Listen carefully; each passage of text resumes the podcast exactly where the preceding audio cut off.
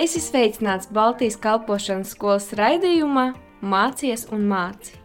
Īstā vieta, kur atklāt savu aicinājumu, sagatavoties un to īstenot. Par to arī parunāsim.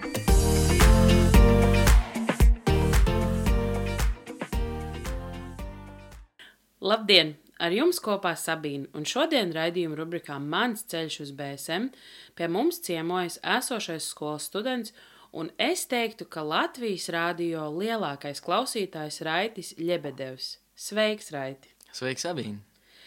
Es tevi jau nedaudz esmu iepazinusi, bet pastāsti lūdzu, kā tu sevi iepazīstinātu. Hmm. Es esmu vidējais bērns ģimene. Man ir jaunākais brālis un vecākā māsa. Es nāku no Rīgas, un es esmu no draudzes labā vēsts. Esmu uh, iepazinis Kristu vēl tikai nesen. Ir nedaudz mazāk par diviem gadiem, kā esmu kristietis. Super! Un ja tev būtu jāizvēlas kāds svarīgs brīdis, kas mainīja tavu dzīvi, kurš tas būtu un kāpēc? Oh, viennozīmīgi tā ir Jēzus Kristus iepazīšana. Tas ir vissvarīgākais mirklis manā dzīvē. Pastāst nedaudz, kā tas notika. Ah, tas nebija viegli. Tas nāca caur sāpēm. Un, um, tajā palīdzēja mana mamma. Tas ir vistuvākais cilvēks, kas man uh, ir, var teikt, arī uz doto mirkli. Un, um, tā kad notika smagais mirklis manā dzīvē, mamma man bija blakām un pastāstīja par Jēzu. Sākumā man bija, es, man bija aizvainojums uz Jēzu, uz Dievu kā tādu, ja visur apkārt ir ļaunums, kāpēc, ja viņš ir visvarens, kāpēc viņš vi, to visu nenoņem un nepārtrauc. Bet laika gai, eh, runājot ar mammu, es domāju, ka svētais gars nāca pār manīm un deva to atziņu, kā tas viss notiek, un es pilnībā sapratu, ka arī tas, kas notika manā dzīvē, tas notika tikai manas rīcības rezultātā. Un es pieņēmu Jēzu Kristu, un tas bija brīnišķīgi. Un kā tev dzīve mainījās pēc tam, kad tu pieņēmi Jēzu? Ienāca prieks, ienāca mīlestība manā dzīvē, un es sāku redzēt, es sāku redzēt patieso vērtli, vērtību tam, ko mēs darām, un kāds ir mūsu mērķis. Jo pirms tam es um, dzīvoju bezmērķīgi, lai arī kā es domātu, kad mans mērķis ir ģimene, ģimenes labklājība, bet kā es kaut ko biju sasniedzis, ar to nebija pietiekami. Un tā pa īstam ir, kad mēs kaut ko sasniedzam, mums vajag atkal kaut ko.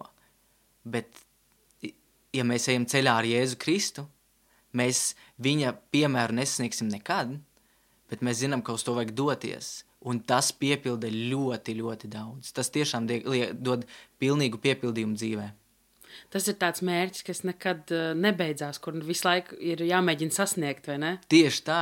Tas ir vien, vien, no vienas puses tas ir izaicinoši, bet no otras puses tas ir, tas ir daudzpusīgi, jo tu, tu tiešām viņu nekad nesasniegsi. Tev, tu ne, neapstāsies un, un nav noteikts termiņš, kurā to izdarīt, jo tu to nesasniegsi. Hmm. Tu visu laiku esi tādā ceļā, jā. Un, uh, kādi ir trīs vārdi, kas tevi vislabāk raksturotu?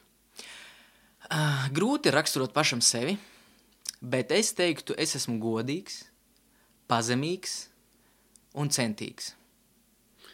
Jā, tā, tā, tā tas ir. Un, uh, Pastāsti, lūdzu, kas notika tavā dzīvē, kad tu nolēmi studēt Bībeli, BSM, jo tu saki, ka tu neilgu laiku tikai esi kristietis un tik ātri jau uh, spēri šo soli. Kas notika tavā dzīvē? O, notika atkal, mēs atgriežamies pie tā paša pirmā vota, paša galvenā, notika Jēzus Kristus. un viņš man ielika, manī ielika jēgu dzīvot, un es saskatīju tajā, ka, ja tas ir tik stipri, ja tas ir tik uh, svarīgi, tad man ir jārok dziļāk. Man ir jāiepazīst viņš tuvāk, man ir jāsaprot tas daudz vairāk, jo es vēlējos uh, pastāstīt par to citiem cilvēkiem. Un, un man, lai es pastāstītu to par, par to citiem cilvēkiem, man ir jādara tas pareizi. Tāpēc man, es, man, man, mans pats, pirm, pats galvenais mērķis bija izprast Dievu, izprast Jēzu, Dievu vārdu un, un tādā veidā teoloģiju arī. Un, kas bija tas, ko tu darīji ikdienā pirms BSM? Kā tu ikdienā mācījies Dievu vārdu vai, vai lasīji? Vai tu tikai tev pietika ar to, ka tu lasīji, vai tu darīji vēl kaut ko? Tā tad es uzreiz, kā es pieņēmu Jēzu Kristu, nākamajā dienā, man, pēc sarunas ar mammu, mamma ieteica man uh, par tādu radio, radio raidījumu, uh, nevis radio raidījumu, bet ra radio kanālu, Latvijas Kristīgais radio. Un uh, es sāku lasīt, ar, uh, klausīties arhīvā pārraides, un uh, no turienes man atvērās ļoti daudz lietu un es, es, es iegūstu tik daudz, katru, ar katru raidījumu es iegūstu aizvien vairāk un vairāk, bet es jūtu, ka man ar to nepietiek. Un, uh, ko es sapratu, ka viena no svarīgākajām lietām ir izlasīt, izlasīt Bībeli, lai zinātu, par ko vispār iet runa, jo es nebiju nekad lasījis Bībeli. Un es sāku, lai mana, mani bijušie priekšnieki man piedod, darba laikā lasīt Bībeli. Jā, un es viņus sāku padziļināt studēt. Jā, nu, tu esi tiešām vienīgais cilvēks, kur es zinu, kas tik daudz klausās radio, kas pārzina raidījumus, kas pārzina programmu. Un, uh, nu, es biju pārsteigta, kad es to dzirdēju. Un varbūt, ka tev ir kāda atmiņa vai kāda lieta, kas tev ir uzrunājusi, ko tu esi dzirdējis kristīgajā radio, kāds stāsts vai kas tev īpaši ir, ir, ir palicis. Tādu stāstu ir daudz. Un, bet uh, es nezinu, kāpēc tas vēl joprojām sēž manā galvā. Interesanti. Uh, viens, no, viens no pirmajiem raidījumiem, uh, kāpēc gaidīt, tur bija, ja nemaldos, trīs meitenes. Un, uh, un viņas stāstīja par to, kādas viņas ir. Ka viņas vēlās uh, iemācīties, kā gatavot, ka viņas vēlās, vēlās uh, izmainīt, uh, izmainīt sevi, ka viņas vēlās strādāt pie sevīm, lai patiktu vīram, lai būtu pareizas attiecības, pareiza ģimene, un, un viņas ļoti, ļoti daudz tajā iegulda. Un man no, no pasaulīgā skatu, es vēl, vēl vakar biju cilvēks no, no pasaules, un uh, es domāju, ka tādu meiteņu vispār nav. Un tā, kad, un tā, vien, un tā sāpe, kas man bija, bija attiecību pāraušana. un, eh, tāpēc man tas bija ļoti, ļoti teikt, uzrunājoši. Un eh, šīs meitenes man, man, man, manī deva tādu uh, ne motivāciju, bet saprašanu, ka uz pasaulē ir meitenes, ar kurām var veidot pareizas attiecības. Un kad man nevajadzētu visu mūžu mācīt to otru cilvēku, kad, jo viņš pats izprot, kādam vajadzētu būt pareizam cilvēkam, jo Dieva vārdā ir teikts, kādiem mums vajadzētu būt.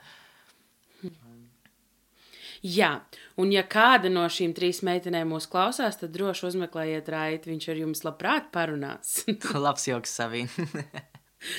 un pastāsti lūdzu, kas ir tas, ko tu līdz šim BSM esi iemācījies, kas tev ir palīdzējis tavā kristīgajā dzīvē?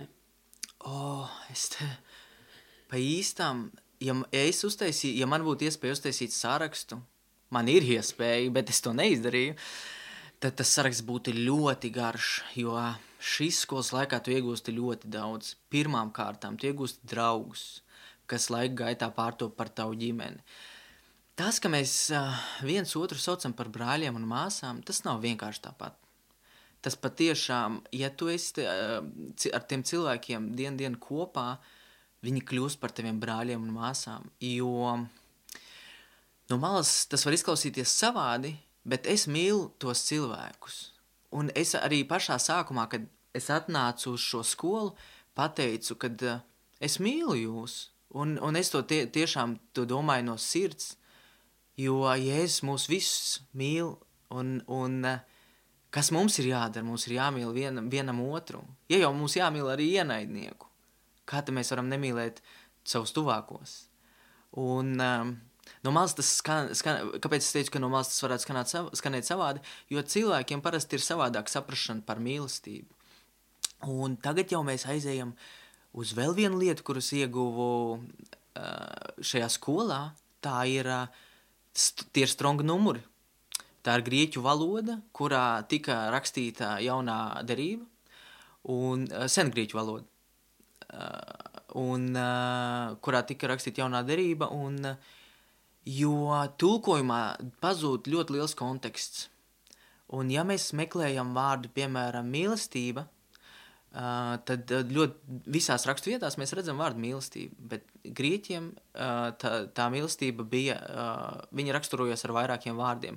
Es, es tagad atceros trīs, bet man liekas, viņiem bija, man liekas, pat līdz pat pieci tie vārdi. Es neesmu pārliecināts.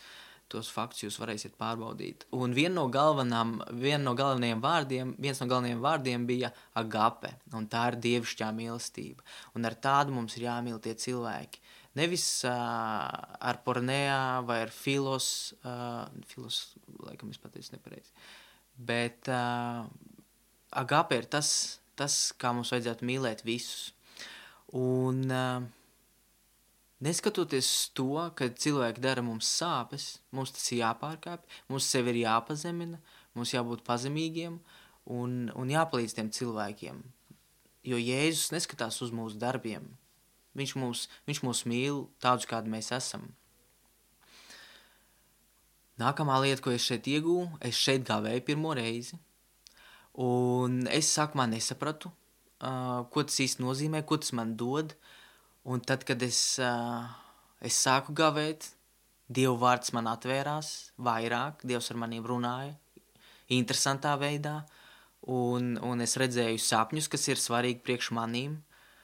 Un, uh, tas bija ļoti, ļoti interesants laiks, un es tagad to daru biežāk un, un uh, piekopju to, jo es redzu, ka tas ir viens no instrumentiem dziļākai komunikācijai ar Dievu. Stundas.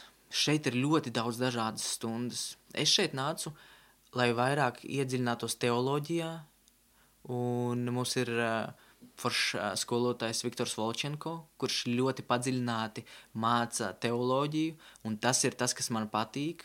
Sadalīt, sadalīt dievu vārdu uz daļiņām, aiziet līdz kaut kādiem pamatiem, lai tiešām viņš būtu skaidrs manam prātam, lai es spētu atbildēt uz viņu cilvēkam, kurš nesaprot uh, skaidrākā valodā. Es to nevaru izdarīt, ja es to neizprotu, kā tas strādā.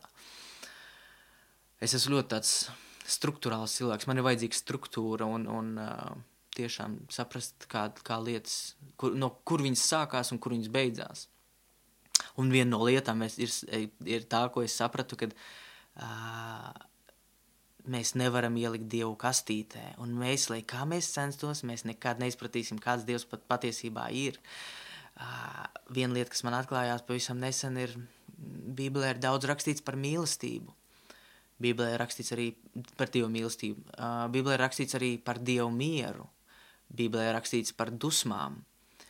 Bet žēlastība priekš manīm uh, ir tāds kā noslēpums, jo ir ļoti daudz aspekti, kas viņu uh, ietekmē. Kā piemēram, Dievs pretojas lepniem, bet, bet uh, nāk pretī pazemīgiem.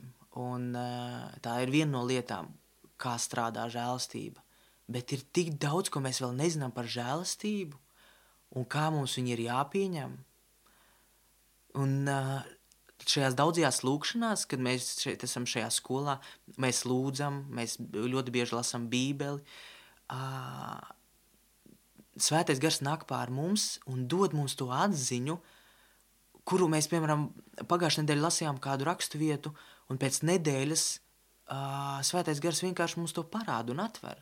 Un tas, tas notiek šādā, šādos apstākļos, jo mums visur apkārt ir tāda garīga atmosfēra. Tas ir, tas ir, tik, tik, tas ir tik paceļoši un tik. Pat, saprotiet, man ir pareizi.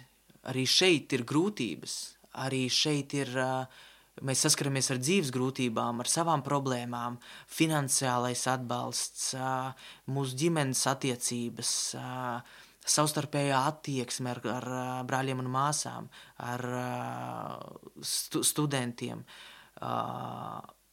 Bet, ja, mēs, ja paiet kāds laiks, mēs redzam, ka Dievs mūs caur to māca, ka Dievs izmanto citus studentus, lai pieslīpētu mūs, lai, lai mēs tiešām kaut kādas savas, savas šķautnes pieslīpētu, lai mēs nebūtu tik, tik emocionāli, varbūt dažos momentos, kur mums vajag pieturēt tās emocijas. Uh, bišķiņ pie sevīm, kad mums nevajag teikt uzreiz to, ko mēs domājam, ka mums vajag vairāk padomāt par cilvēkiem, jo ir viegli, ka tu esi viens dzīvoklī.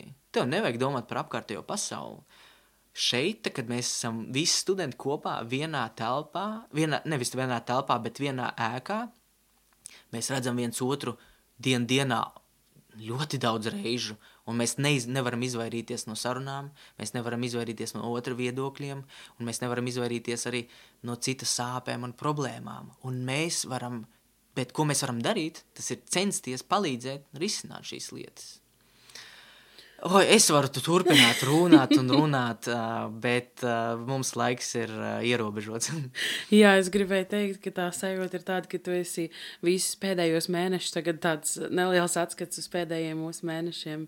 Paldies tev, arī no tevis teiktā es varu mācīties ko vairāk. Un, jā, Um, tagad nedaudz varbūt paiesim nost no skolas dzīves un padomā, kur tu sevi redzi pēc pieciem gadiem, kur tu varbūt atradīsies, ko tu darīsi. Nu, tā nedaudz pasapņo. Pasapņo. Tas ir labi, ka tu to pateici, tāpēc, ka tā tik tiešām būtu sapņošana. Uh, iepriekšējā, uh, manā pagājušajā dzīvē, kur ir pali atpalikusi man aiz muguras, un mēs to vairāk neceļam uz augšu, uh, tiešām bija plāni, un es biju domājis, ka viss strādā pēc plāna, un es esmu valdnieks pār savu dzīvi, un es varu sakārtot savu dzīvi, kā es vēlos. Bet um, tas dzīve man parādīja to, ka tas tā nav. Kaut gan ne dzīve, bet Dievs man parādīja, ka tas tā nav. Un tagad es katru dienu lūdzu Dievu par to, lai Viņš iet man pa priekšu un lai Viņš sakārto man dzīvi. Es esmu, mēs visi zinām, ka Viņš ir samaksājis par man dzīvi ar savām svētajām asinīm, bet uh, mums ir dot, jebkurā gadījumā mums ir dota brīva, brīva griba un mēs varam izvēlēties, ko mēs darām. Un tāpēc es nolieku savu dzīvi, tomēr es nolieku pats ar saviem vārdiem, dien dienā, es nolieku savu dzīvi Jēzus Kristus priekšā un saku, Jēzu, tu par manu dzīvi esi samaksājis, ņem un dari, tev ir pilnīgs tiesības darīt manā dzīvē, ko vien tu vēlies, jo es zinu, ka vislabākais nāk tikai no tevīm. Un, un manas izvēles nebūs pilnīgas nekad. Bet, protams, Jēzus Dievs, viņš vienmēr vēlās, lai mēs izdarām to izvēli. Un es, ja, ja mēs pasapņosim, es gribētu sevi redzēt pēc pieciem gadiem kalpošanā kopā ar savu ģimeni. Kad mana sieva un mani bērni kalpotu, un mēs, mēs ietu kopā, mēs cīnītos kopā, un mēs celtu viens otru, un mēs atbalstītu viens otru, un uh, mēs visur ietu kopā, jā. Skaists sapnis, un uh, es jau iepriekš mūsu kursu biedriem esmu teikusi, bet man gribas teikt, ka lai notiek pēc tavas ticības. Un, uh, jā, uh, kādiem cilvēkiem tu ieteiktu nākt mācīties uz BSM? Es to ieteiktu visiem, jebkuram. es par to es esmu domājis dažreiz, kad es teicu par to sarakstu, un es pat nesaprotu, kāpēc es joprojām neesmu uztaisījis par to sarakstu, ko es esmu iegūmis šeit, jo tā būtu ļoti laba reklāma. Bet es atnā, atnāku pie viens lēdziena, ka šeit ir vieta priekš visiem. Lai kāds ir tavs vecums, lai kāds ir tavs garīgais līmenis, lai kā, kādas ir tavas zināšanas. Tu varbūt zini ļoti dziļu teoloģiju, bet neesi iepazinis patieso dzīv, dzīvo dievu. Tu varbūt tās esi ļoti garīgs, bet tu neesi izlasījis Bībeli. Un uh, varbūt tev ir kāds jautājums, tu zini, tev liekas, ka tu zini pilnīgi visu, bet tev ir viens neatbildēts jautājums. Šīs skolas laikā tu to uzzināsi, ja tu tiešām to vēlēsies, ja tu, ja tu lūgsi Dievam par to. Šeit ir tik daudz iespēju. Nav tā, ka mēs atnākam un kā parastā skolā mācāmies. Šeit mēs dzīvojam viens ar otru. Šeit, mē, šeit mums ir dažādi um, dažādi pasākumi. Šeit mēs lūdzam viens par otru, ēdam kopā, un mēs kārtojam savas, savas istabas, un mēs tīram arī visu ēku. Jā, tieši tā. Šeit mēs mācāmies arī disciplīnu, vai ne? Jā. um, kā tu domā, ko Dievs meklē cilvēkos, kad viņš viņus aicina? Tas ir rakstīts Bībelē. Dievs meklē ticību. Un, protams, arī mūsu sirdis, mūsu atvērtās sirdis. Uh, Dievs meklē patiesus cilvēkus, kas, uh, kas vēlas darīt labu, kas, kas, kas ir gatavi uzņemt, uzņemt Jēzu Kristu un, un iet ar viņu kopā, kas ir gatavi mainīt savus dzīves un kas ir gatavi uh, kaut kam jaunam, kas nevēlas dzīvot tā, kā viņš dzīvoja iepriekš, kurš saprot, ka viņš ir darījis nepareizas lietas, kurš saprot, kuram ir grēka apziņa, uh, kurš saprot, kur, ka viņš ir darījis uh, grēku, un viņš no viņa pagriežas un iet, iet pa jaunam, par pavisam savādākā virzienā, iet prom no grēka. Patiesus cilvēkus, atklātus, godīgus, pazemīgus. Jā, Dievs meklē cilvēkus, kur ir gatavi izaicinājumam, tā teikt. Noteikti. Un kāpēc Bībeles studēšana mūsdienās ir svarīga? Tas ir pamats. Tas ir pamats, uz kura mēs visu būvējam. Jo mums liekas, ka me- mums ir jāseko likumam. Bet nevienmēr likums ietver uh, sevī pareizos motīvus. Tā teikt, uh, kurš ir izdomājis likumu? Cilvēks. Tas, es, es runāju par satversmes tiesu un tā tālāk. Tas ir cilvēks, kas to ir izdarījis. Protams, pamatu tam visam ir devis uh, Dievs. Uh, bet, lai mēs pareizi saprastu to likumu, mums ir jālasa Bībele. Un mu- mums ir jāsaprot tas pirmavots, no kā ir nācis tas likums. Ja mēs uh, esam likuma kalpi, tad uh, ļoti liela daļa, kā mēs dzīvojam, ļoti liela daļa, tas, ko mēs saprotam, ir pavisam nepareizi. Uh, Dievs nevēlas, lai mēs dzīvotu pēc likuma. Dievs vēlās, lai mēs dzīvojam uh, patiesi, patiesi tādi, kādi mēs, mēs esam, jo Viņš mums ir devis svēto garu. Svētais gars mūs iekšā māca. Un, protams, uh, mēs nevaram iztikt bez vārda dzirdēšanas, jo no tā, tā nāk ticība. Tāpēc mums ir jā, jā, jāstiprinās Dieva vārdā, mums ir jālasa Dieva vārds un jāiepazīst Dievs. Ah, Jo da, ļoti daudziem cilvēkiem Dievs ir kā bargais Dievs, un, un viņi pa īstam nepazīst to Dievu, bet, bet uh, caur, caur savu vārdu viņš atklājās. Un līdz ko mēs saprotam Dievu vārdu pareizi, un svētais gars mums viņu atklāja pareizi, mēs varam stipri stāvēt savā ticībā, un mums ir ļoti stiprs pamats, un mēs varam iet uz dzīvi uz, prie, ar, pa dzīvi uz priekšu, un neviens mums nevar nobīdīt no tā pamata. Tā kā mēs esam stipri. Tas ir stiprinājumam, pamācībai, uzmundrinājumam, celšanai, un to, to sarakstu var turpināt.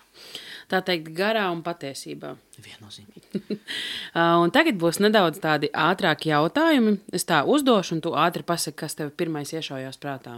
Jā, Mīļākā krāsa, oranža, kas ir tas, ko tu apbrīno cilvēkos? atklātība, Mīļākais dienas laiks, nakts, pludmale vai brīvdienas kalnos? pludmalē, Mīļākais gada laiks, ziema vai vasara, vasara. radio klausīšanās vai filmu skatīšanās? Uzmini no... Radio Protams. klausīšanās. Mīļākā Bībeles grāmata, E, Estere, Estere. tēma, par kuru tu varētu runāt stundām ilgi. Es domāju, ka jūs arī to esat sapratuši. Protams, ka Dievs man ļoti patīk runāt par Dievu. Vai arī radio klausīšanās. Uh, Mīļākais mūzikas stils, Um, Dieva slavēšanas mūzika. un mīļākā saldējuma garša. Saldējums mani neiedvesmo un neuzrunā, bet lai ietu persiku saldējums. Labi, persika saldējums. Uh, jā, paldies tev. Uh, un um, noslēgumā uh, pastāsti lūdzu vienu vispilgtāko mācību, uh, pārdomas uh, vai kaut ko, ko tu esi dzirdējis, kas tev ir tā ļoti nosēdēs no šī laika skolā. Tas nav viegli, jo tas viss ir um, sarežģīts. Tas viss savienojas kopā, un līdz ko tu sāc stāstīt par vienu tēmu, tā aizēja aizie jau uz otru tēmu, un tas viss tiešām pārklājās. Nevar izcelt tādu vienu, vienu lietu. Bet, eh, bet man ļoti patika, atkal atgādināšu par Viktoru Volčenko, ka viņš mācīja par dieva attribūtiem un uh, par nododamajiem dieva attribūtiem un nenododamajiem dieva attribūtiem. Pastāstīšu nedaudz vairāk par to, kas ir attribūts. Tas ir tā kā rakstura īpašības dievam un ir, piemēram, visur esošs, visur uh, viszinošs. Uh, tie ir attribūti, kurus viņš neno, nespēja nodot cilvēkam. Cilvēka, cilvēks sevi nespēja iemiesot šīs raksturīpašības. Bet ir mīlestība, ir atklātība, ir godīgums, ir pazemība. Un to cilvēks ļoti. Um, nepilnīgā mērā, bet ierobežotā mērā iemieso sevī. Un tās ir lietas, kas palīdz iepazīst, iepazīt die, Dievu tuvāk un, un, un dziļāk. Un tas, tas tik tiešām mani, mani uzrunā, jo uh, priekš manīm tas sakārtot lietas tādos kā plauktiņos, un man ļoti, man galvā ir vajadzīga kārtība. Lai tad, kad man vajag, es pienāku pie plauktiņu, paņemu vajadzīgo lietu, lai viņi nemētājas plauktiņā pie dārziņiem. Un, tāpēc tas, tas tā, tā, tā sakārtotība man, man palīdz saprast lietas un, un par viņām arī stāstīt tālāk. Hmm.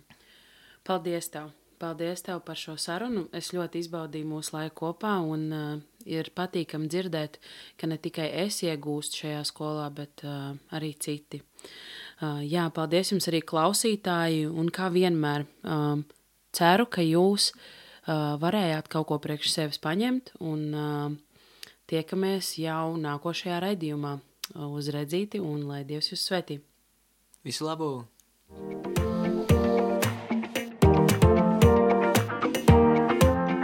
Tu klausījies Baltijas kalpošanas skolas raidījuma Mācies un māci. Dieva gudrībā un viņa vadībā tevai dzīvei ir nozīme.